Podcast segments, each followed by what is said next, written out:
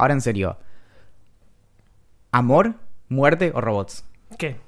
¿Cuál de los tres sos?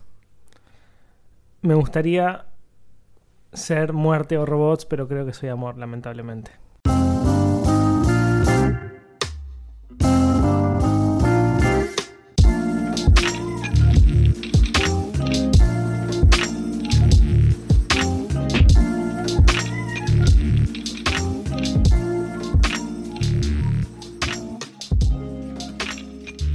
Buenas, buenas, buenas. Esto es Idea Millonaria, el espacio de reflexión semanal en donde solo las preguntas más difíciles son enfrentadas, pero sin miedo y sin que nos tiemble el pulso, pues el camino al infierno está pavimentado con buenas intenciones, ¿no es cierto?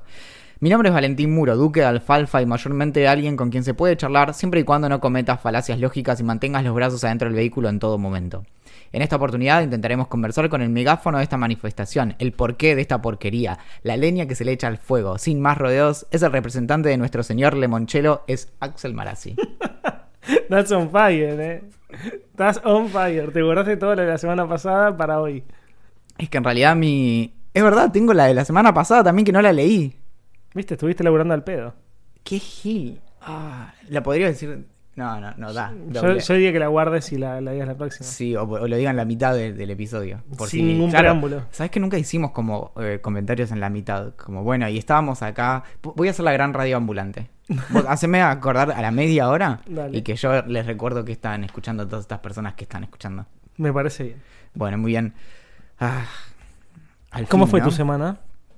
Y. Mm, eh, larga, pero también corta, ¿no? Es intensa, pero también tranquila, ¿no? Estás como las bios esas de Twitter, ¿viste? Que, que son terribles. No quiero ni decir cómo son porque va a haber mucha gente que se ofende. Ah, imagínate una bio de, Twitter que sea como... lee mi bio de Tinder que es mejor. me gustaría. No, no, no. Y en la de Tinder pones, lee mi bio de Twitter. o sea, no hay bio. Explosion. Sí. Yo me fui a la, la palusa. Vi a los. Vi a Arctic Monkeys, que es probablemente mi está en mi top 3, top 5 de bandas preferidas. Es, los primeros dos discos de Arctic Monkeys son, formarían parte tranquilamente del soundtrack de mi vida. Lo único malo es que tuve que tuve que ir re temprano. Fui como a la, no sé, a las 2 de la tarde. ¿A qué hora toca la primera banda?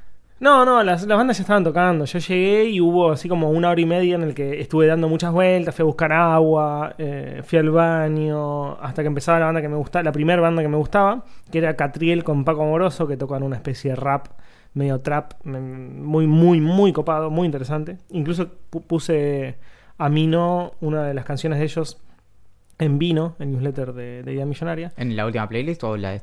Me parece que fue la anteúltima. No, porque la última fue la de Julián Príncipe. Sí. La de Juli. Y la anterior fue la mía. Así que hace dos semanas. Bueno, con esta ya serían tres. O sea, cuando salga esto va a ser tres. Que fue la segunda playlist, ¿no? Fue la segunda playlist. ¿O fue la primera? No, porque tuvimos una tuya, una mía, una de Julián. Exacto. Entonces ah, no. Entonces fue la, primera. de todas. Ok, esa, claro, la gastaste igual esa playlist. La gasté, escucho, escucho mucho mis playlists, boludo. O sea, yo lo hago con música que me gusta mucho, de verdad. Bueno, es bastante obvio, creo. Eh, y las escucho mucho. Igual sí, es clave. Eh, así que fui, primero vi a Catriel y a Paco Amoroso, que es, estaban, son solistas, pero están todo el tiempo juntos, entonces es medio extraño de explicar, pero está muy bueno lo que hacen, muy bueno. Después automáticamente, apenas terminaron ellos, me fui a Perras on the Beach, que es una banda mendocina que está muy buena también. Pendejitos terrible, tipo deben tener entre 19 y 20 años. O sea, envidia profunda. Rockstars. Estaba lleno de gente, eran las ponele cuatro y media y estaba hasta las pelotas de gente. Después hubo un tiempo muerto en el que vi Los Hermanos, que era una banda eh, brasilera que yo no sabía que existía, pero la cosa es que es re contra re famosa. Y, y sabías. Sí, sí, me dijo Mayra que es una de sus bandas preferidas. Yo no sabía que existía. Y, y estuve como escuchándolas, como tiraron el pasto en la sombra, como ah, bueno, hay una banda y yo aprovecho y la miro. Que encima el cantante es el que hizo la canción de Narcos. Claro, bueno, y, yo no sabía tampoco eso ni siquiera, imagínate. Sí, bueno, en casa se escucha bastante. Yo nunca por por, por, por motos propios. Claro. Pero sí, y eh, después vimos la grabación que se había, ya, ya la habían colgado en YouTube. Y entonces, y, y después encima parece que tocaron ahí, habían tocado en, no sé, la trastienda, algún lugar así. Tampoco se enteró. Y est- estaba, estaba, fue, fue medio delicada la situación, como mirando, estaba como emocionada, como si estuviera ahí, y lo estaba Claro. viendo al día siguiente, como algún modo como respiraron el mismo aire que yo. Bueno, terminaron los hermanos y me fui a ver algo que me, me- me gustó muchísimo, que es una batalla de gallos, que es básicamente una batalla de rap, Sí. eh, en la que hacen freestyle y tiran palabras y los chavales agarran esas palabras y hacen frases interesantes a partir de eso, o al menos es la idea. Y yo ya había estado viendo como así batallas de rap hacía muy poco. Creo que Ingrid se había ido no sé a dónde de viaje, creo que estaba en Colombia por laburo. Y yo un día volví temprano a casa. mm, Me había tomado un par de birras, entonces estaba como. Pero, pero nunca en vivo, ¿o no? No, no, en vivo no lo había visto. Claro. no. Llego a casa madrugada, tipo después de una birrería, creo que fuimos juntos, creo que fue cuando fuimos a, con tu hermana y Maya, ¿a dónde era? Benaim. A Benign. Y metí en la cama y digo, como no sé qué hacer, qué puedo ver, no sé qué. Y YouTube me recomienda un video de Woz. Woz es algo así como el rapero más famoso de Argentina. Pendejo también, pero con un talento. Cofundador de Apple. no, primero que es con ese y segundo que es mucho más joven. Eh, y me pongo a ver el video ese, me parece muy interesante la música y busco Woz en, en el buscador de YouTube y veo que hay muchas batallas de gallos, o sea, muchas batallas de rap. Y me pongo a ver y estuve como una hora viendo batallas y digo como, este pibe les- la descoce absolutamente, tipo, muy, mile- ni siquiera millennial, medio centennial ya era, me sentía viejo viendo esos videos. Eh, así que nada, cuando vi que había una batalla de gallos en el Lollapalooza, fui a verla y me encantó. Pero me encantó mal, boludo. Me encantó mal. Después metí. No, bueno, después. Ah, después. Sí, después empezaron a caer bandas medias X, no sé, 1975, que está bien, pero astilla. Después vi Sam Smith, que es un popero, que es- una bestia y me pareció casi de lo mejor que vi. Y finalmente Arctic Monkeys, que para mí es una fiesta, pero porque soy profundamente fanático. Así estuvo bien. Sí, O sea, súper. to- tocaron bien todo. Sí, la rompieron. Lo que pasa es que los últimos discos de Arctic no me caben tanto. Y, hoy, y es lógico, tocaron muchos de esos temas. Entonces, como con- nada, estaba muy cansado. Cuando tocaban esos temas, me tiraban el pasto a verlo desde la pantalla gigante. Porque no estaba adelante en el pogo, estaba atrás tranqui. Eh, y cuando tocaban los temas que me gustaban a mí, me paraba y saltaba un poquito. Me pasa bastante eso con bandas. Bueno, te conté, lo charlamos que hace un par de semanas fui a ver Taking Back Sunday. Sí, que vinieron por la gira aniversario de la banda, pero además lo festejaban tocando el primer disco de principio a fin. Que claro, tipo el cantante tenía 19 años, una cosa así. Me había pasado eh, ya cuando vino Milen Collin, creo que la última vez, que también era el aniversario de Pennybridge Pioneers, que es no es el primer disco, creo, pero es el disco como más popular. Claro. Tenía el tema No Cigar, que estaba en Tony Hawk 2, que es todos los skateritos de, de esos años, de tipo principio de los 2000 escuchábamos, ese era el mejor tema como de yo. Tony Hawk. Como claro. yo y vos. Y mm, bueno, tocaron ese disco de principio a fin y después temas. Pero, o sea, me, gusta muchísimo porque por lo general nos pasa eso, que hay bandas que después siguieron su curso y están bien, pero no, no está tan... Esos discos que son muy, muy cerrados, entonces hay que agarrarlos o cuando salen y los presentan. O cuando cumplen 10, 20 años Claro. y hacen esas giras como de... para me encantaría ver un recital de Arctic Monkeys con el primer disco solo. ¿Y Sería cuánto- una no, no debe faltar mucho para que cumpla 10 años, ¿o no? 10 años, mira, la verdad, lo voy a buscar ahora, pero estoy casi seguro que lo tiene, ¿eh? que, ya, que ya cumplieron 10 Y años. no hicieron la gira... Entonces hay que esperar a los 20. Debe haber que esperar a los 20, medio fiaca, pero bueno. Se juntaron en el 2007, eh, que fue cuando lanzaron el primer álbum, que es una bestialidad. ¿Y el primer disco es de ese año? Sí, sí. Sí, el primer disco fue el 2007. Calculo que le deben haber empezado a grabar antes y, y deben haber tocado juntos antes, pero el disco salió en el 2007. Claro, en el, en el caso de Take Back Sunday, el, el disco que tocaron es Tell All Your Friends, que es el, el primero, es del 2002, pero se ve que la banda estaba junta hacía tres años y Claro. por eso son como los 20 años. Creo que con lo de Woz, no sé si te conté la vez que casi eh, voy a un evento con Wozniak y, y decidí no ir. ¿Cómo vas a decidir no ir, Valentín? No, Y no me contaste. Me quedaba relativamente cerca, creo. Ah, no, no, en ese momento estaba viviendo en San Telmo, no me quedaba cerca. Pero me invitaron de un evento en el 2015 que se llama Expo Internet para que diera una charla sobre Internet of Things, que es la charla que después la hice un artículo que es La heladera me mira, que es un artículo medio largo, pero acerca de ética, Internet de las cosas Me y, acuerdo de ese artículo. y cómo tenemos que, nada, tener cuidado sobre todo con, con lo que consideramos datos y con la importancia de, de lo que registramos y no registramos en nuestras vidas y demás. Bueno, que ahora que lo pienso es ya hace cuatro años, pero sigue vigente, no le cambiaría una coma. Y ahí contaba esto del auto que hackearon y este pibe eh, Barnaby Jack, que es el hacker australiano, que hacía que los cajeros escupan dinero a distancia y así es, es el que hackeaba marcapasos. Bueno, cuestión que para ese evento, como la, la gran charla no era la mía, aunque no, no lo puedas creer, Yo no, por, por mi cara te habrás dado cuenta que no lo podía creer. pero el- sino que era la de Wozniak y nos habían invitado, creo que no, claro, por ese evento no te pagaban, te daban dos entradas, malísimo, odio esas cosas de los eventos. Y me daban dos entradas como Silver, no sé cuánto, que te daban acceso a- a una hora de meet and greet con, meet and greet con Wozniak. Mirá vos. Pero la- yo no te puedo explicar las, las poquísimas ganas que me da una cosa así. Y después vi las fotos y él, el tipo debe haber estado una hora sacándose fotos. O sea, no, nada más interesante que eso. Y la verdad que ir para sacarme una foto el No, que además me da vergüenza. Te digo algo, a mí lo que me, pasa un poco lo que te pasa a vos. O sea, como vos me decís, como tenés una hora para. Porque pa- para empezar, si vos me decís, che, loco, te puedes sentar a una mesa a charlar con esta persona que quizás te cae bien o hizo cosas copadas en su vida, me encanta. Digo, suelo entrevistar gente de esa manera, digo, o sea, como gente que me interesa por algún motivo, me siento y charlo, buenísimo. Ahora, los meet and greet suelen ser como, vas, te sacas una foto, te saludan, medio que hay como una situación medio incómoda en el que todo bien, sí, bueno, van, van a tocar, no, y te vas. Me pasó con eh, 30 Seconds to Mars, que yo me, me acreditaron para ir a cubrir el evento y la chica de prensa que manejaba todo me dijo, como, che, loco, mira, está el, el meet and greet ahora. ¿Tenés ganas de venir a verlo? O sea, ¿tenés ganas de estar ahí atrás mientras todos los demás charlan con Jared Leto? Sí, le dije, obvio. Fui y fue como, es como medio raro porque es solamente para la foto. O sea, no hay ningún intercambio interesante en absoluto de todo eso, ¿me entendés? Eh, así que nada, como en general me, hubiera pasado lo mismo que vos, incluso eh, con Wozniak, que creó la empresa más importante de la historia de la humanidad.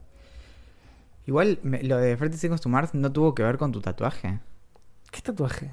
El de Jared Leto, el que tenés en el hemóplato derecho. Tengo un tatuaje gigante de Jared Leto, ¿no? Claro. Ahora voy a tener que desmi- desmitif- desmitificar eso. Ah, vas a tener que dar explicaciones. Sí, sin duda. Además, ah, esta semana fue una semana movidita, te digo. ¿no? Terminé Love, Death and Robots, que es la de Netflix que está, que está, que está, que está de moda ahora. Animatrix, eh, 15 años después, 20 años después. Animatrix eh, Recharged. Eh, ojo, está muy buena. Me dieron, o sea, después de conversar esto, me dieron ganas de volver a mirar Animatrix, además de Mal. esto. Mal. Remiraría Animatrix. El formato, igual, es increíble. ¿Te gustó Love, Death and Robots? Es, lo que pasa es muy particular porque. Es, No, no me des vueltas. Sí, Es si una te tengo que decir una sola respuesta, sí. ¿Te Después te, explico gustaría, por qué. ¿Te gustaría mirar una serie así análoga que tuviera como distintos episodios con un, con un marco Obvio, temático? obvio. Bien, perfecto. Decime ahora por qué no te gustan los cuentos cortos entonces. Justamente, era lo que iba a decir. Lo que me pasa con esta serie, que, que ju- te juro que iba a decir esto. O sea, yo la comparo como un cara rota igual. una- No, te- no sé si te quiero escuchar. una novela, la comparto con una novela, la comparo con una novela, hoy no puedo hablar, la comparo con una novela larga, tipo Los Sopranos, o un, show largo como Los Sopranos, como Lost, como Breaking Bad, como cualquiera de todos los shows largos que existen y que son muy famosos. Eh, y bueno, y esto en particular, que son capítulos separados, extremadamente cortos eh, y que tienen principio y fin. Obviamente, por eso están separados. Y es lo mismo que pasa con las novelas eh, largas, que me gustan a mí, y los cuentos cortos, que son los que usualmente no consumo. A no ser que te llames Salinger.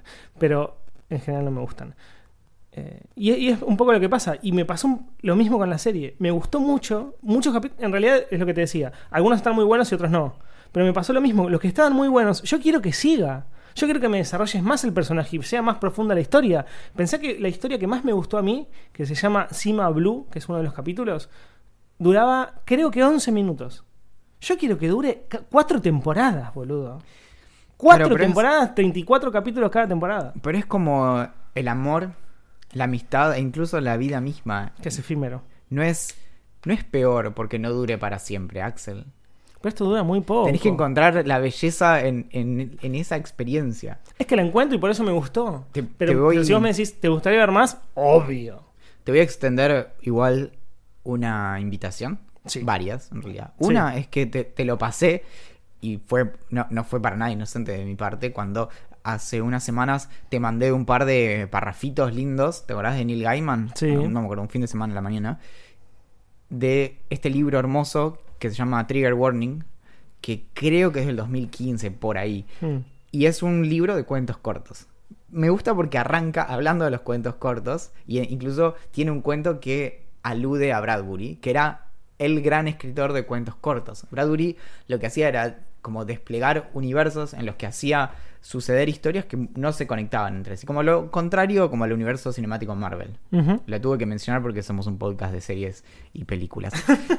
lo que dice en, en ese prólogo que cuenta lo que hace, y te lo mandé eso, lo que hace a, a los cuentos cortos y a las colecciones y demás, bueno, lo más lindo es que termina el prólogo diciendo, bueno, esta colección no cumple con ninguna de las cosas que te acabo de, decir al respecto. Y, mm, y creo que como gran libro, o sea, tiene cuentos muy lindos, de- son sobre todo de incomodidad o de terror, pero el gran libro, creo, de, de cuentos cortos, do- hay dos de Bradbury que son excelentes. Incluso si- los tomas como un como algo entero y, y en su y- y en cada parte de, de la obra. Uno es Crónicas Marcianas. Sí. Años 50, es hermoso y vos decís, no puede ser que este tipo haya escrito esto hace 70 años.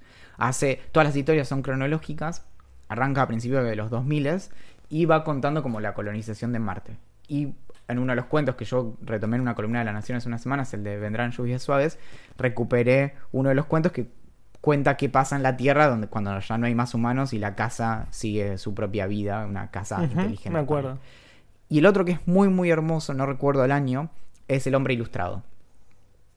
Que va describiendo a un tipo que tiene un montón de tatuajes y cada tatuaje es como que es una historia. Y entonces va, va recorriendo con eso y en, y en ese, a ver, no me acuerdo bien qué... mm, Un tipo como Post Malone, ponele. Claro, no, no, no, con muchos dibujos, es todo como imágenes, eso es lo que, lo que es más lindo. Pero... mm, Claro, está literalmente ilustrado, por eso se llama así. Claro, y lo que tiene eso es, es esto de llevar al lector como a un modo, más que a una cuestión como muy específica, y, mm, y te va poniendo en un, en, un, en un humor. Y de hecho, entre los cuentos, hace como comentarios sobre el hombre ilustrado. Y es muy lindo. Me gusta. Uno de los cuentos que tiene que a mí me gusta muchísimo es El cohete, que mm, es, es un cuento hermoso. ¿Te lo, te lo puedo vender un poquito? Obvio. Cuenta la historia de Fiorello Bodoni, que es un tipo que tiene un, desa- un des- deshuesadero, se llama, como lugar donde desarman autos Sí. y todo eso. Desarmadero. Claro, eso. Y mm, en ese lugar, el tipo, bueno, obviamente va recolectando chatarra y se empiezan a poner de moda los viajes al, al espacio, de verdad. Pero obviamente como también este, este libro es de... También de los años 50, mira, pensé que era, era posterior. Y va contando eso, como se ponen de moda y solamente, como ahora con SpaceX y demás, ¿quiénes van al espacio? Los millonarios. Exacto.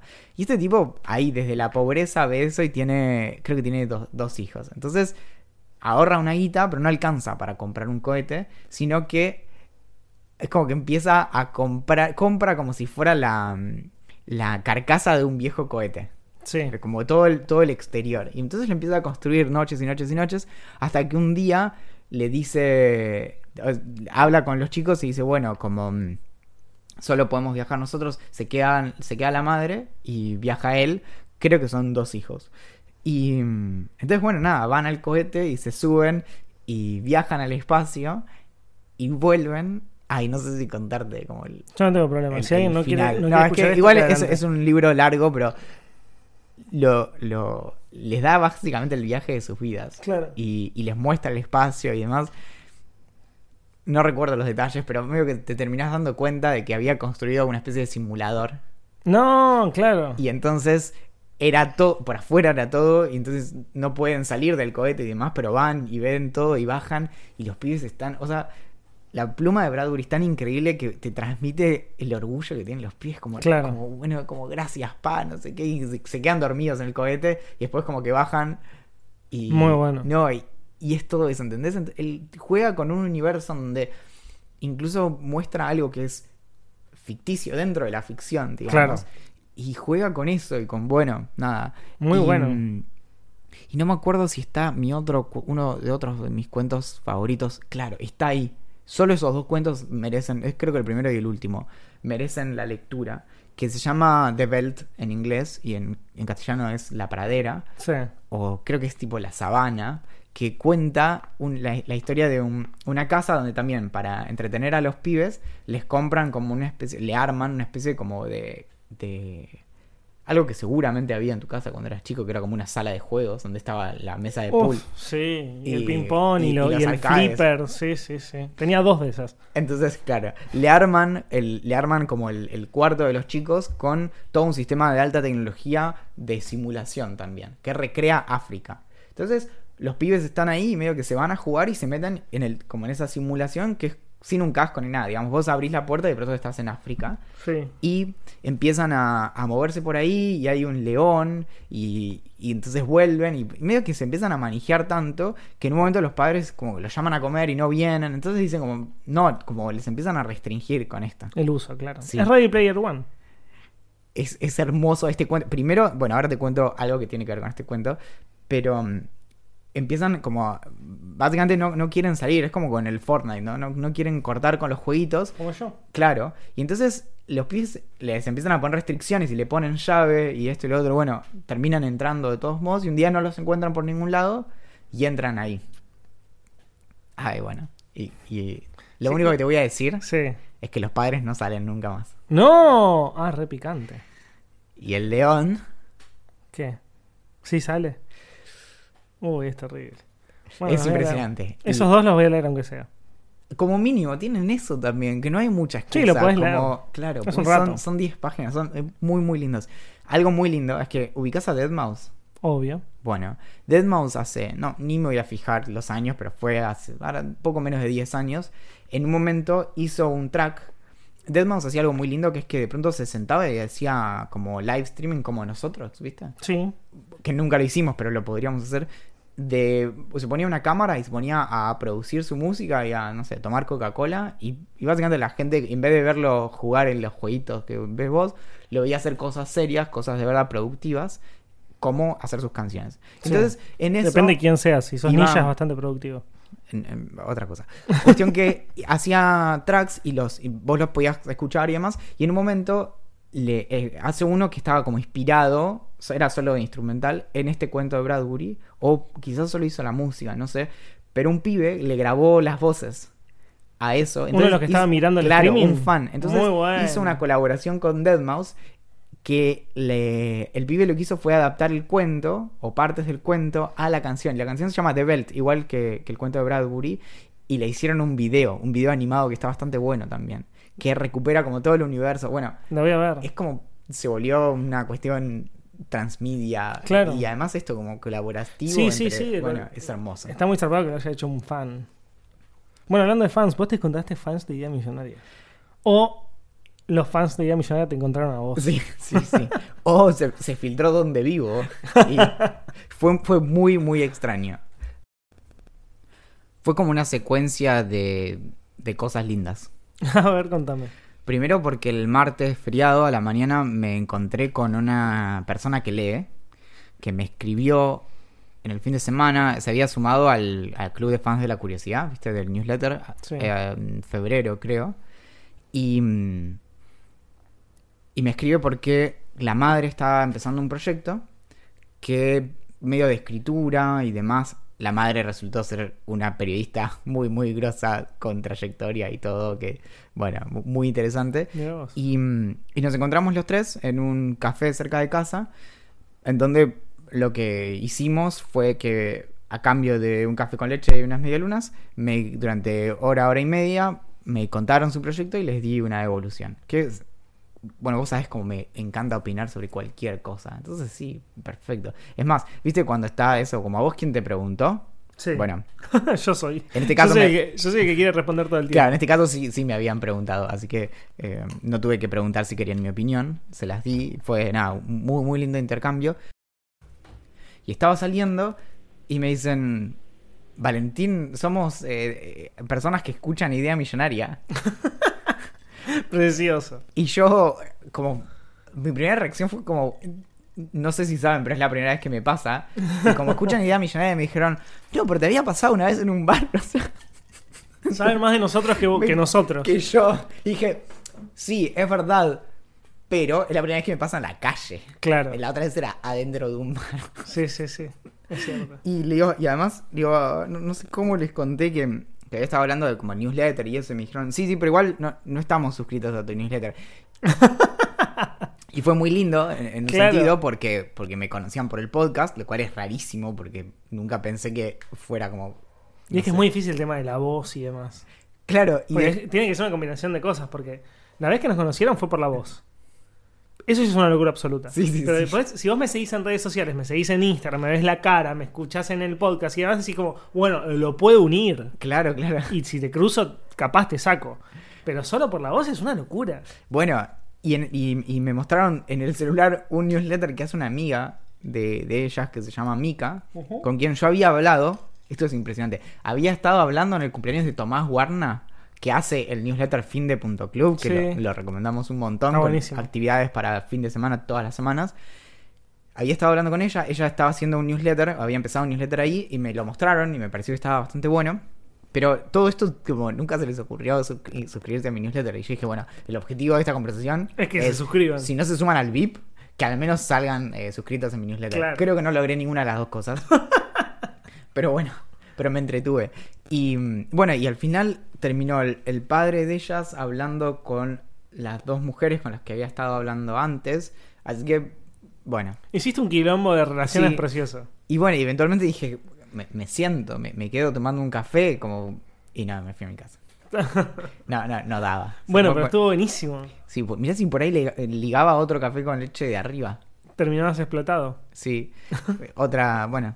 30% de alcohol, en, de alcohol no, de café en sangre. Y todo esto de, los comentarios por la calle me hizo acordar a una, a una anécdota muy extraña, que de hecho es así. Después de que llego a mi casa, me recibo un mensaje por Instagram. Y era, era una de ellas, una de, de ellas que me cuenta, me pregunta si yo conocía a una chica de Bariloche que se llama Sofi. Sí. Y yo le digo, sí, claro, mis viejos eran muy amigos de sus viejos y habían, hasta una vez nos fuimos juntos de, de vacaciones ¿De verdad a, las grutas cuando teníamos tipo 7 años, 8 Ah, años. no puedo creer el nivel de coincidencia. Pará, Tipo, si creyeran algo, creería que es como alguien armó esto. la anécdota sigue. ¿En serio? Primero, bueno, en ese viaje, esto no me lo dijeron y no creo que lo sepan, a mí me encantaba hacer experimentos cuando era chico y a veces no me daba cuenta de, la dimensión de esos experimentos. Cuestión que en ese viaje, en un momento todos dormían siesta, pero Valen Manija siempre dormí poco y y menos iba a dormir siesta, me quedé afuera jugando y descubrí que había caracoles. Entonces los empecé a juntar en un vaso. Y después se me ocurrió ver qué pasaba si yo les agregaba agua. Y yo no sé si los mataba o qué, no se murió ningún caracol, lo voy aclarando. Pero Seguro que sí. salió el papá de Sophie, que es la amiga de la chica que me preguntó, que me habló en la calle por idea millonaria, Claro. para que se entienda el... Bueno, y medio que me retó. Y yo, viste que cuando sos chico odias que te rete a alguien que no son tus padres, y lo primero que se te ocurre decir es como, no sos mi papá, ¿entendés? Como, Sí, eso o llorar. Yo era más el de llorar. Sí, sí, pero yo. Y yo- me retaba una persona que no conocía, era como con- automático. Me lo contuve, tipo, mis experimentos. Y, Esto Y- es más importante y que so- lo que vos digas. y Sofía, además, había salido un tiempo con un amigo. Bueno, entonces sí, todo eso. Pero me No recordó y me dice, cuando Maya habló con Sofi, me recordó una anécdota en la que dice, bueno, vos hace varios años tenías una novia muy alta. Y yo ya sabía qué anécdota me iba a contar. Sí. Entonces le digo, ¿la del papá chiquito? Y me dice, sí, la anécdota te la cuento. A ver. Íbamos caminando en el año 2012 con una ex novia. Yo siempre tuve novias muy altas, Sí. que me sacaban una, dos, tres, cinco cabezas. Sí, o 17. Diez, las que hiciera falta, Ajá. digamos. Y sobre todo me ayudaba, me servía mucho por, por los estantes altos. Sí. Entonces- es, es, es una preferencia que tengo Obvio, por obvio. eso. Y entonces, esta pareja que era alta, un día vamos caminando de la mano, como noviecitos, por la calle. Pasamos por al lado de una madre y su pibe, y el pibe le dice: Mira, mamá. Mira, mamá. Es un monstruo, me da un nene. Mira, mamá. Bueno, para te imita la voz bien. Dale. Mirá, mamá. Es una mamá grande y un papá chiquito. No dije, es lo más genial que alguien dijo de mí en la vida. Y se ve que esa anécdota en ese momento yo se la ha- habré contado a Es mi se- amigo. Se viralizó sin internet. Claro que se la habrá contado en ese momento a su novia. Que se- eventualmente, años más tarde, supongo, se la contó a Mai que escucha Idea Millonaria. El mundo es muy chiquito. Eso es lo único. Llego a esta conclusión, boludo. El mundo es muy chico. No puede ser que haya tanta coincidencia. Eh, sí, sí, sí, sí. Sí es, las es- hay. es impresionante. Qué divertido, boludo. Bueno, de ahora en más, yo te voy a decir papá chiquito. Te odio. Tendrías que ponerte tipo arroba papá chiquito o algo así en, en Instagram o en Twitter. Es verdad, es más, debe estar libre. Igual me da mucha fiaca ponerme a registrar redes sociales. Solo espero que si alguien de Idea Millonaria la- las registra, que, que haga algo bueno con eso. Porque Obvio. le estamos dando dinamita. Es más, vos viste que están muy de moda los Instagrams de padres y cosas así. Obvio. Y está papá cocina, Sí. papá no sé cuánto, Bueno, yo conozco a. papá chiquito. Papá chiquito, sos vos, boludo, reba. Es bueno, tendrías que tener un guachín, o sea, un pibe Sí. o una piba. Eh, O ambos. es un tema. O trillizos. Yo no te voy a ayudar con la ira, te aviso ahora. Yo no, no te voy a dar plata, no, Valentín, si tenés pibes, te aviso. Soltá el vermú, sos papá, no podés tomar más alcohol. Me va a volcar el vaso. Che, la semana pasada nos preguntaron que nos olvidamos. No nos olvidamos, perdón. La semana pasada nos preguntaron cuáles eran nuestros youtubers preferidos. Nos dijeron como, che, pará. Decinos los argentinos. Preguntagram atrasado.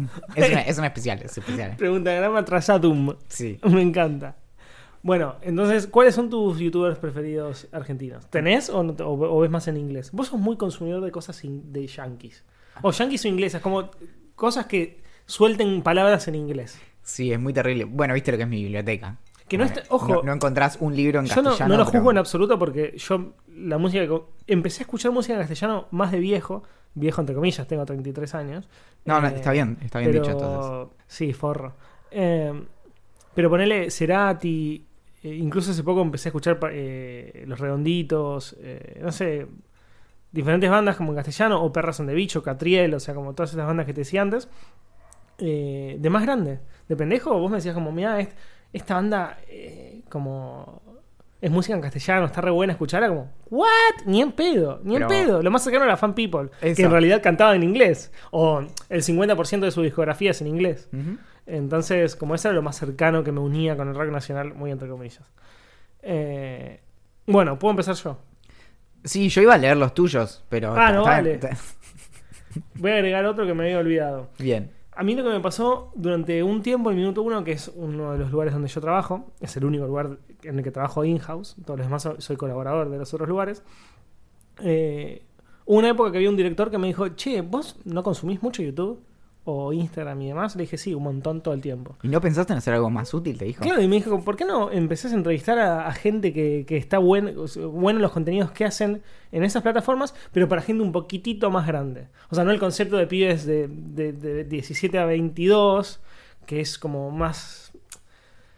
No, no, no es una intención como de, de- de- de tirarlo abajo ni nada, pero sino que la gente más grande no la podemos consumir, porque son demasiado adolescentes para nosotros. Vas mu- nene, vas muy rápido. Claro, vas muy rápido y o me hablas de Minecraft, eh, no sé, son cosas que no para mí no van. ¿me entendés? El O sea, cliché de, de ser pibe. Claro, o sea, como para mí no va, o no sé, o se bardean entre ellos. O sea, hay un video donde uno bardea, no sé, donde Axel Marazzi bardea a Valentín Muro y Valentín Muro le contesta y dice, no, porque ese es un idiota, que no sé qué. Entonces, todas esas cosas a mí la verdad que me resbalan y no me interesan. Y empecé a consumir un poco de, de youtubers más grandes. Y empecé a hacer una serie de entrevistas a través de, de Minuto, en los que entrevisté a Bajoneando por ahí, que es Ramita, eh, que es un grosso, después a, a La Faraona, que es Martín Sirio, y a Jorge, Te lo resumo así nomás. Los entrevisté a los tres, entrevisté un par más, ellos en particular son los que más me gustan, y te cuento un poco lo que hacen. Bajoneando por ahí es un canal que no está, no está mal escrito, la intención de él era escribirlo de esa manera. Bajoneando por ahí es. eh, Rama empezó como fumando faso y yendo a comer afuera, a diferentes lugares de comidas usualmente rápidas, y haciendo una reseña al lugar. Me parece fantástico. O sea, era como un contenido muy eh, Genuino. genuino, extremadamente genuino. Yo después lo entrevisté, él se recontracopó, me lo cruzó en eventos, eh, como nos quedamos hablando un montón de tiempo, Una me vez- su laburo Lo cruzamos en el Tejano. en el Tejano con Jess, Sí. que estaba pasando música en un 4 de julio Fourth of Ujú. July, sí, era como. eh, En el Tejano había una fiesta por la independencia yankee. Nosotros fuimos a comer unos tacos y no sé qué más. Y estaba Rama pasando música. Y, y se recontra copa y se queda hablando. Y, como la mejor, la mejor mal. O me invita siempre a los eventos que hace. O nada, a tomar una birra. Eh, y lo que hace es eso, básicamente.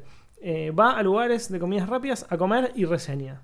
No solo de comida rápida, también hizo un video que a mí me pareció de los mejores que hizo, que fue una recorrida por las pizzerías más importantes de Corrientes, tipo Guerrín, El Cuartito, eh, Imperio, Las Cuartetas y toda esa historieta, y reseñaba la pizza, la mozzarella, el piso, eh, si era a la piedra o... ¿Cómo se llama la otra? A la piedra o al molde, y así, muy muy bueno. Otro de los mejores que para mí es Pará. muy zarpado, sí, En algún momento tenemos que debatir si es Guerrín o Guerrín. Sí.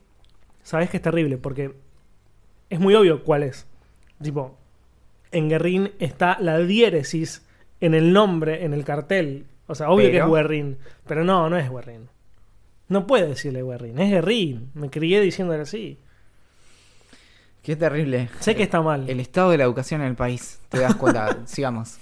Después también entrevisté a Jorge, te lo resumo así nomás, que es un grosso de la vida mal, recontra copado de La Plata.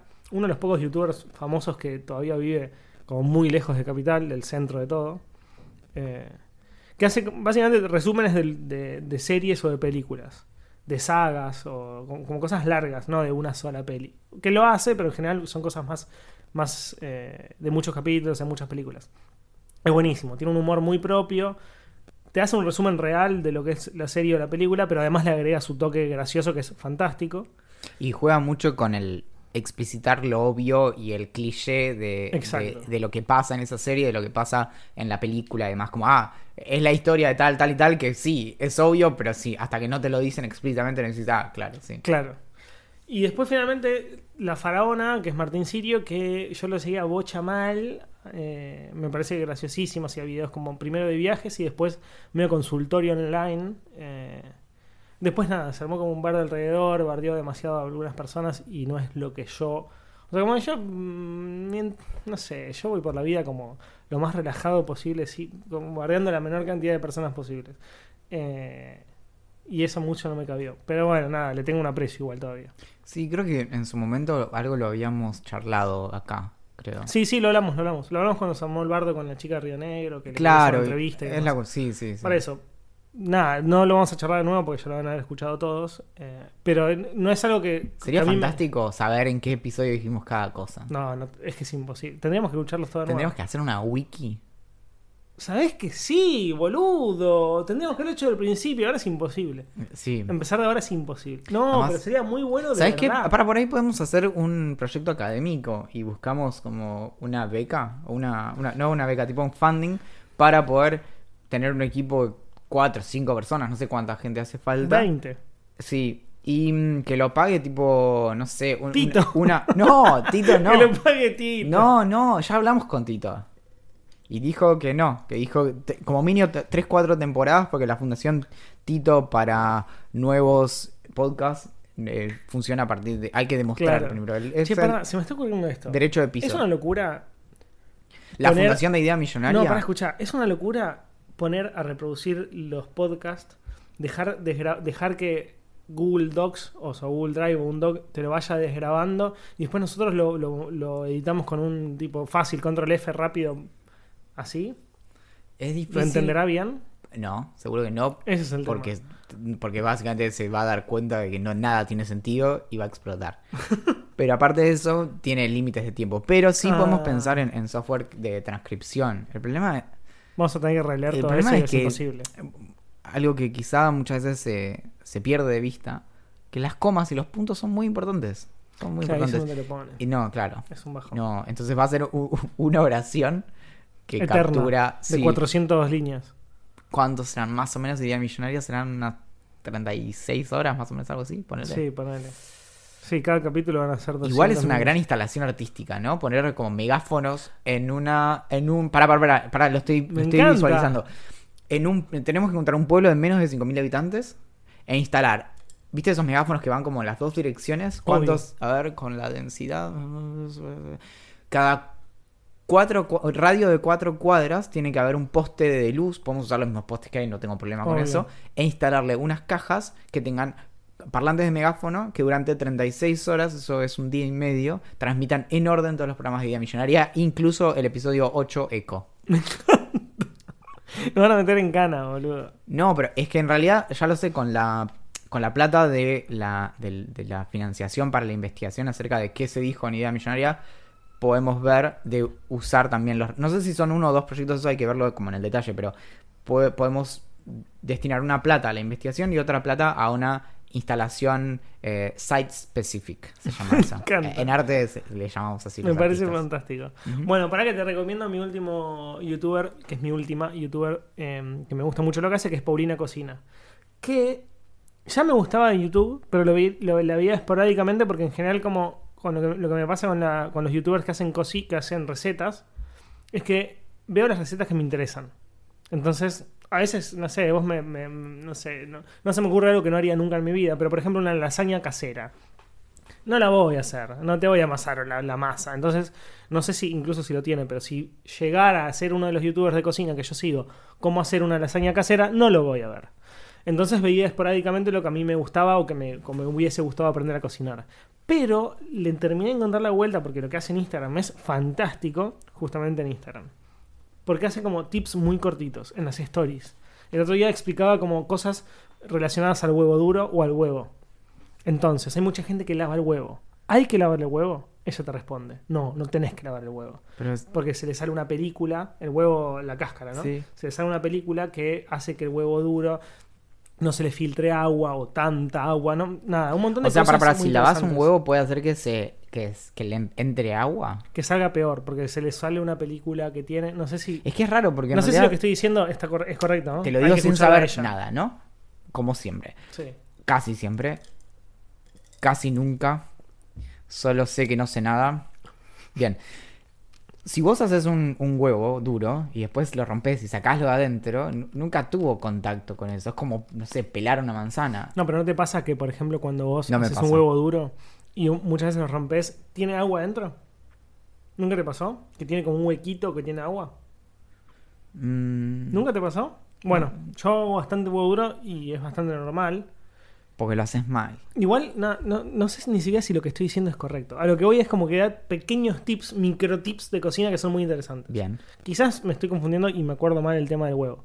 No sé si es así, pero lo que ella decía, sí decía, sí, eso estoy seguro, que no hay que lavar el huevo. No, está, está, está clarísimo. Yo no le veo ningún sentido a lavar un huevo. eso Bueno, yo tampoco. Pero obvio. bueno, eh, ahí cada persona. Bueno, y ahí termina mi recomendación de youtubers argentinos que veo habitualmente. Bien, tenemos, tenemos algo así como una nueva sección. Olivia estuvo trabajando bastante. Además, Olivia, yo pensé que no laburaba más desde que me- no me pagó hace como una es que acaba de volver. Sí, el acaba- viejo truco. Siempre estuvo en tu casa. Esa es, la voy a matar. No, Que no la ju- encuentre. Te juro que, no. la encuentre. Te juro que no.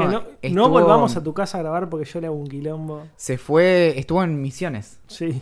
en la, en la selva. En la triple frontera. Ah, no, Misiones no tiene triple frontera. No, esa es la, la, la frontera Bifas. Bueno, de- eh, trajo una nueva sección porque la, lo estuvo como detectando como un patrón, ¿no? En, Sí. en episodios anteriores de Vida Millonaria y demás. Y dijo, Valen, primero que hay que ordenar la casa, claramente, porque están haciendo agua por todos lados, como, como los huevos cuando los lavas, me dijo. Muy Exacto. loco, mirá, justo coincida. Y, y me dijo, ustedes muchas veces hacen recomendaciones, pero me parece que ciertas recomendaciones tienen que tener su propia sección de una forma especial. Sí. Entonces me dijo eh, que esta nueva sección, todavía no definimos la música, pero porque también hay que arreglar... Ni el instrumento. Porque No, y tenemos hay que un arreglar guita con Julián. Sí, También. Eh, porque bueno, esas cosas, él, él trabaja de eso. Sí, se está haciendo millonario gracias Por a eso. Entonces, vamos así, como sin, sin más eh, Preámbulo. sí, como el de la Constitución, vamos a introducir la sección recomendando cosas sin saber. Pará. La recomendación de esta semana es Our Planet, un nuevo documental de Netflix. ¿Lo viste? Ah, ¿sabes qué? No, no lo vi. Leí Yo al tampoco. respecto. Yo también. Bueno, contame porque yo leí Te lo voy a muy- recomendar, es muy bueno. Sí. Es, es- es probablemente muy bueno. Tengo cierta confianza de que no es del malo. Malísimo. Te lo, te lo te recomiendo. ¿por, por qué te recomiendo este documental que no vi y probablemente no mire tampoco? A ver. Tiene. Vende- Quizá me lo vendés bien y lo veo. ¿eh? Es tu oportunidad de no haber visto algo y que yo lo vea Para, para, gracias para. a tu recomendación. ¿cuántos libros de los que yo hablo vos pensás que leí en su totalidad? Mm, 90%. Yo leí cuatro libros en mi vida. y uno es prácticamente todos dibujitos, que es Where the Wild Things Are, de Maurice Sendak. Sí. Y después el... Claro, no, en realidad son tres, ¿ves? Bueno, ahí está. Our Planet es un documental de Netflix acerca de la naturaleza que incluso está, está mm, narrado por este narrador clásico de, de documentales de, de la naturaleza, que es David Attenborough, Ah, sí. Que ya su, su tono de voz está directamente vinculado a eso, es como Morgan Freeman. Sí, es como, es como Pancho Ibáñez. Que vos lo escuchás y decís, este tipo va a hablar o de salud o de yogures. Es así. Quizás no sepas quién es, pero cuando termine el podcast te lo voy a mostrar y vas a decir, Axel tenía razón. Escucha esto. presented the filmmakers behind the Blue Planet series with some very difficult challenges. Vos escuchás eso y ya sabés que Mi sueño es tener ese acento. Bueno, el, el que tiene un, acento precioso tenía era Hitchens, que por eso vos ves sus debates y no importa que te está diciendo porque sí, sí, con ese... aparte diciendo sos un pelotudo y vos decís como, Yes, sir, I am a fucking stupid. Bueno, lo que tiene Our Planet que es fantástico es que si vos lo mirás con el... con Alguna vez lo hice, ponerme... Bueno, ¿te acuerdas que en un momento me agarró de poner Slow TV y que leía poniéndome un viaje de 14 horas en tren? sí, Bueno, fue... qué épocas divertidas de mi vida. la buena época. Sí, lo que tiene es que vos lo pones de fondo sin escucharlo y es como, como Planet Earth y, y esos documentales así. Lo que tiene es que si vos lo escuchás, eh, se pone bien depresivo. Entonces te empiezan a contar, por ejemplo, bueno, estamos acá en un bosque con Louis, Eden y Pluto, que son tres orangutanes y esto y lo otro.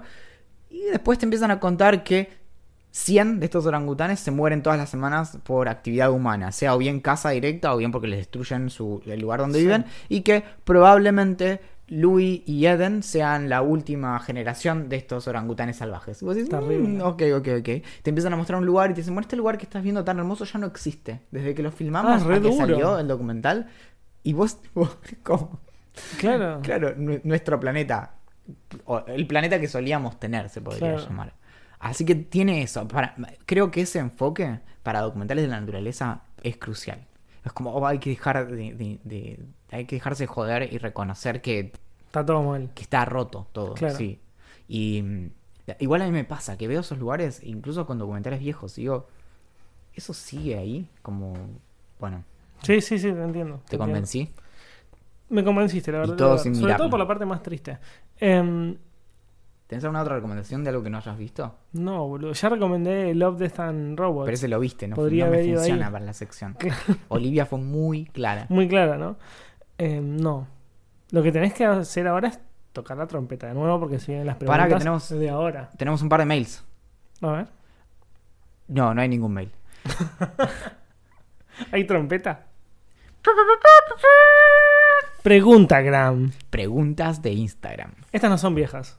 Estas son de ahora. Bien, a ver. Mhm. Uy, esta me encanta. Uy, empecé a pensar la respuesta, Valentín. Te estoy dando tiempo para que la pienses porque no la sabes. ¿De qué marca es la trompeta? Ah, bueno, eh, es, es divertido. No, no soy el Es primer. una gran pregunta que pregunta Bauti. eh, no, es una. No es, no es, no, no es primera mano. La, la Ah. conseguí a través de un contacto de mi hermano. Mi hermano es músico. Entonces, Mm. mi hermano viajó, no sé qué. Y yo, un amigo de él eh, tenía que viajar. Dijo: Tengo una trompeta para, para venderte. Es una Williamson Jackson Johnson.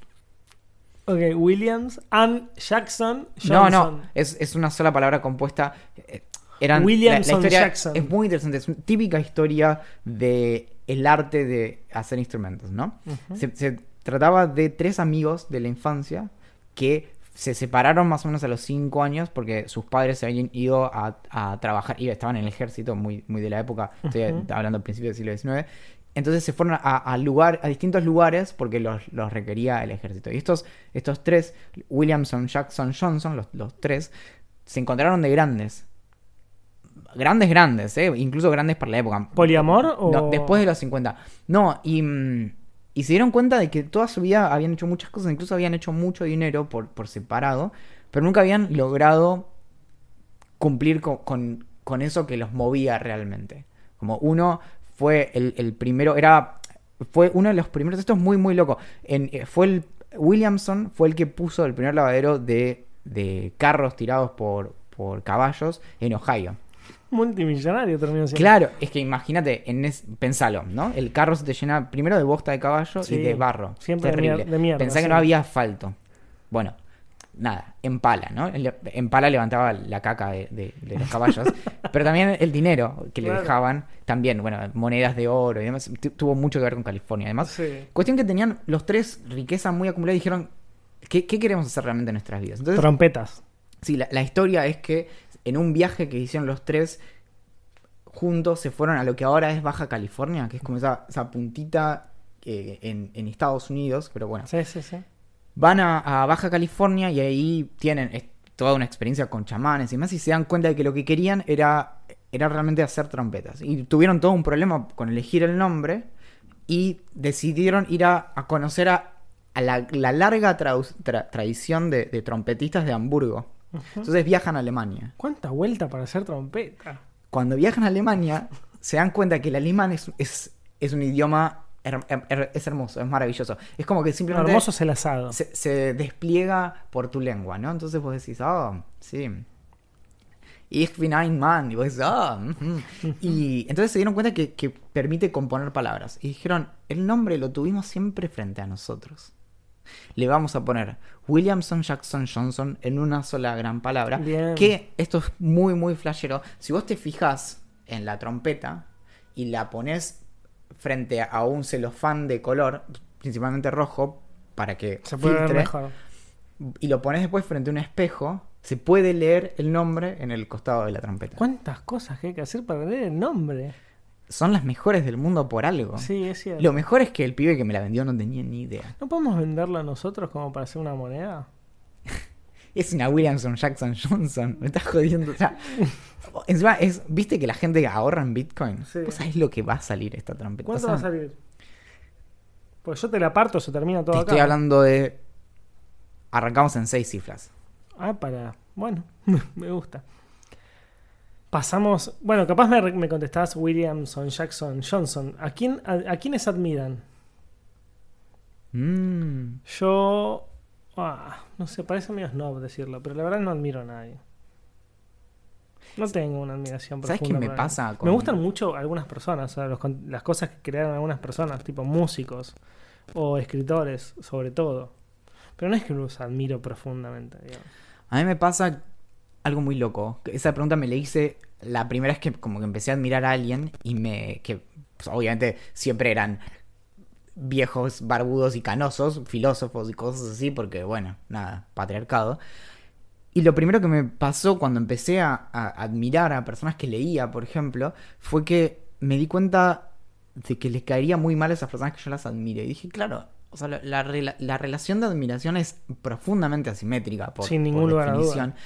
Y jerárquica, es, es Sí. horrible. Y entonces dije, claro, no, me gustaría más estar en, en un plano como de conversación, que vuelve a lo que hablábamos antes de un meet and greet y ese tipo de cosas.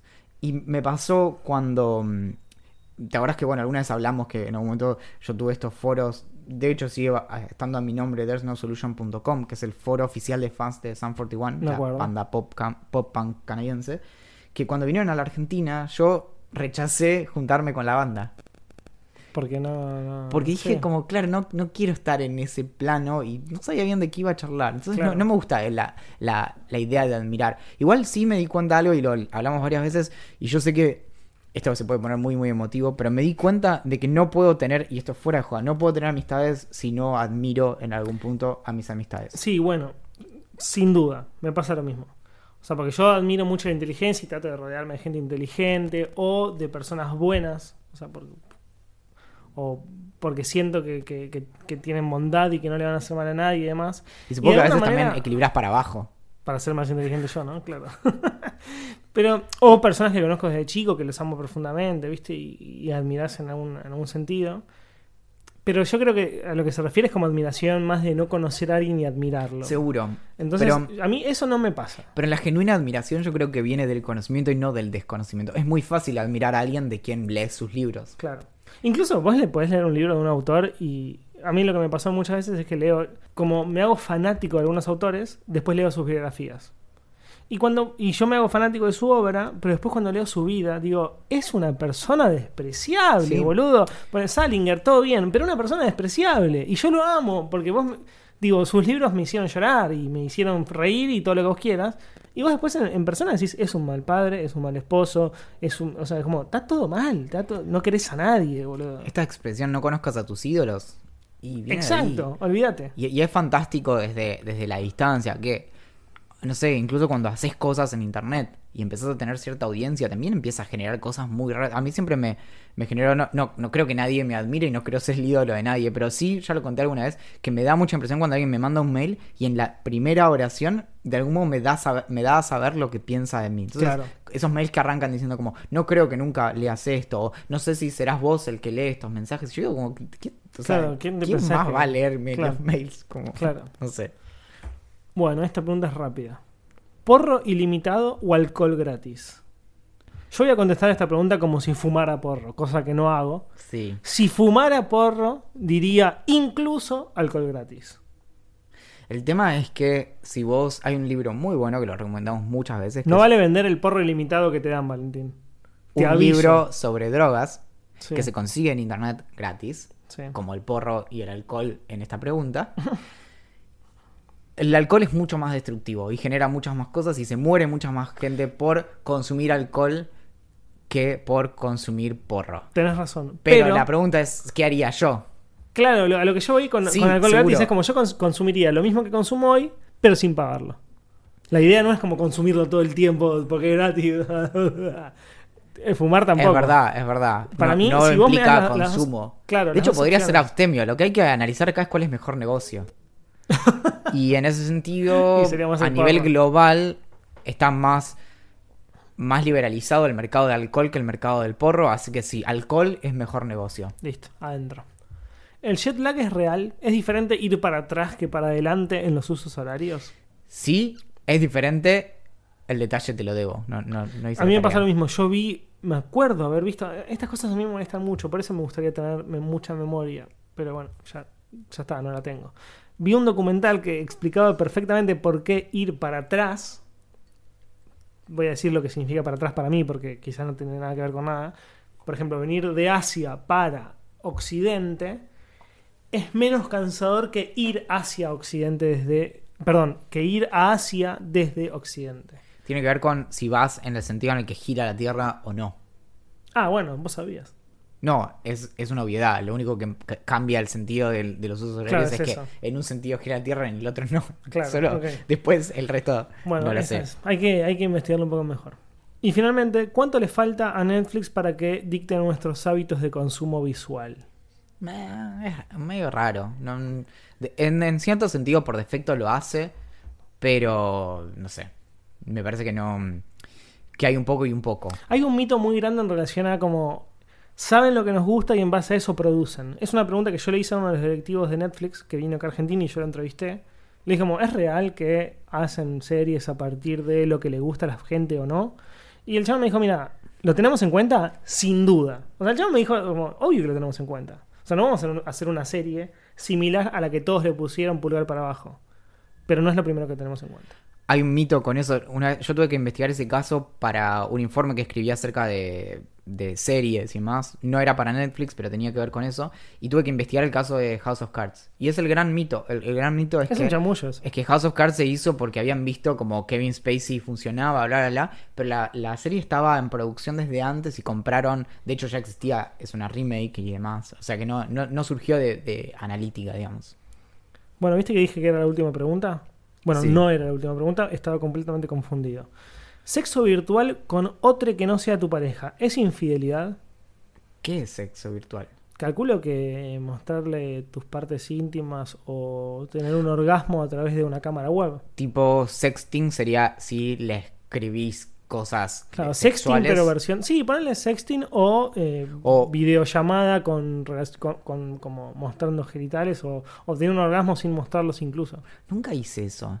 Yo tampoco, pero ¿Vos, eh, vos decís que yo podría ser una camgirl? no.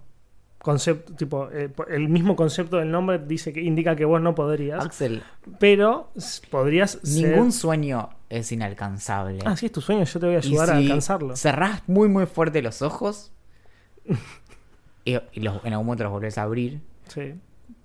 los cumplís. Obvio, sin ninguna duda. Bueno, pará, yo voy a decir, porque me gusta la pregunta. Es buena. Para mí es lo mismo que como sin que sea virtual, digamos. O sea, el- la cosa es que tengas un acuerdo hecho con tu pareja, digamos. Si vos hoy venís y me decís, che, loco, tuve, tuve como, le mostré eh, mi pito a otro a través de internet, yo diría como, y no lo charlamos, por lo menos, no lo tomo como infidelidad, pero por lo menos lo, to- lo to- lo tomo como una especie de traición. ¿Me entendés? No tu pito en particular, digo, si, si yo fue, si yo, hablaba del mío. Eh, si yo voy con mi pareja y le digo, che, mira, la verdad me sacó una foto y se la mandó una mina. Y está todo bien, pero no era algo que habíamos hablado. Y si la subís a Twitter, es como que fuiste infiel ¿Sabés que el no? mu- ¿Sabés que pienso que no? Claro. Porque es otra cosa. Ahí O sea, eso es es más como, Bueno. como ir a la playa desnudo. Como ir a una playa nudista desnudo, obviamente. No es una cuestión de infidelidad, es una cuestión de como. Me quiero mostrar al mundo. Axel, Eh, La infidelidad creo que está muy ligada a la privacidad, como a la, a la intimidad. me, eh, me agarró, ¿viste eso que me agarra a veces que me empieza como a poner eléctrica la piel? Que Sí. me, me sube la... ¿Viste la canción de la Me bilirrubina? sube la bilirrubina. Bueno, la filosofina me, me está subiendo. tengo varias, tengo varias. Una, Uy, si te pones en bolas en la playa, la playa alrededor o donde pisan tus pies, ¿es en ese lugar una playa nudista? No, depende de la ley. Para pensar igual, no, no quería una respuesta tan, tan fuerte que quería. Bueno, tengo la segunda igual. Yo creo Sí. que la infidelidad es, es tan, puede ser, puede ir tan por otro lugar que se puede ser menos infiel, estando incluso físicamente, estando, digo, literalmente cogiendo con otra persona por fuera de tu pareja, se puede ser menos infiel que teniendo cierto vínculo por fuera de tu pareja, por ejemplo, de como vos lo estás describiendo por internet o por lo que sea. O sea que creo que puede, igual no solo lo creo, sino que además, ¿te acuerdas que en un momento estuve obsesionadísimo con, obsesionadísimo con el libro que en castellano se llama La ética promiscua? Sí. de Dossie Easton y Janet Hardy. Eh, y ahí habla de eso, de que básicamente que la fidelidad de las cuestiones de pareja y demás pasan por otro lado donde incluso puede haber como mucha infidelidad en parejas que no tienen sexo con otras personas Claro. y mucha fidelidad en parejas que son abiertas y demás. Como Sí, que sí, sí. de algún modo me parece que es más jodido la cuestión de de dónde pasa también lo mental y lo afectivo y demás. Sí, sí, yo pienso un poco como vos. Igualmente también tengo claro que es como muy open mind también. No, obvio. O sea, en un mundo, en, en un en el mundo en el que vivimos, yo creo que es mucho menos, quizás, no, no sé cuál es la palabra, pero doloroso, ponele, eh, para una persona que vos muestres, te muestres por internet que con alguien en privado que, que en persona, o sea, que teniendo relaciones sexuales. Entiendo igual lo que decís, ¿eh? Quizás vos amás a la persona que está por internet y quizás la persona que tenés adelante tuyo no significa nada y es solamente una relación sexual, pero, pero ¿me entendés a lo que voy? yo creo que puede generar cosas mucho más fuertes y, y dolorosas la idea de una traición más emocional que física. Yo pienso lo mismo. Y, mm, y ahí creo que, terminando esta pregunta, la clave de la pregunta es, esto eh, te, la- te la estoy filosofiando eh, jodido. Fuerte.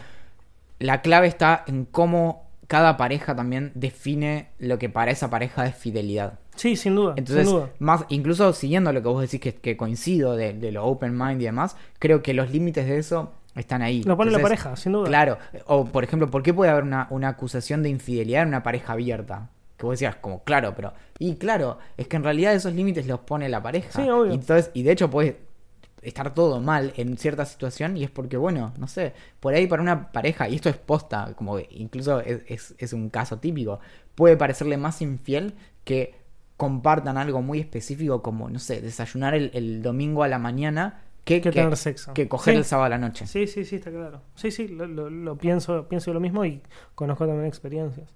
Eh, bueno. So sad.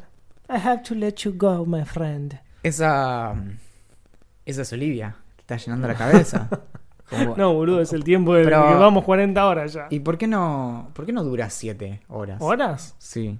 Yo, yo eh, este Es capítulo en particular podría seguir hablando por lo menos media hora más. Es más, te diría que. mm, ¿Por qué no grabamos uno de 36 pero de corrido? Ya lo hablamos esta, ¿no? 36 horas, sí, ya lo Sí, hablamos, lo hablamos. claro. Pasa que nunca nos llegaron las drogas.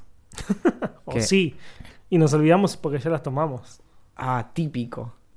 Típico de, de- de- Sí, el otro día surgió la conversación con eh, entre amigos de el problema de estar, por ejemplo, muy fumado y comprarte helado y de pronto decir, uh, qué bueno, ya te- tengo helado y acordate que te lo comiste. Y, y a mí nunca me pasó, pero contaban como to- Ay, me todos tenían, todos tenían una historia así de, decir como, uh, qué bueno, te- todavía tengo tal cosa y decir, ah, está vacío. Bueno, tenía mucho hambre. Sí, sí, o le habían dado tipo heavy Claro. a, a las sustancias. Bueno, mi nombre es Axel Marasí. Ay, el mío no está acá anotado así. Sí, está Valentín, está abajo de todo. Yo no lo veo. Aprende F5, papito. Porque lo hiciste aparecer ahora. Exactamente. No aparece, pero yo soy Valentín Muro, aunque no aparezca en ningún lado. A William Príncipe le agradecemos que hizo la canción de apertura y cierre de este programa. Y eh, también la afinó la Williamson Jackson Johnson. Sí, siempre nos ayuda con eso. Es muy, es muy cara y es muy, muy sutil ese Es muy instrumento. difícil de afinar. Sí.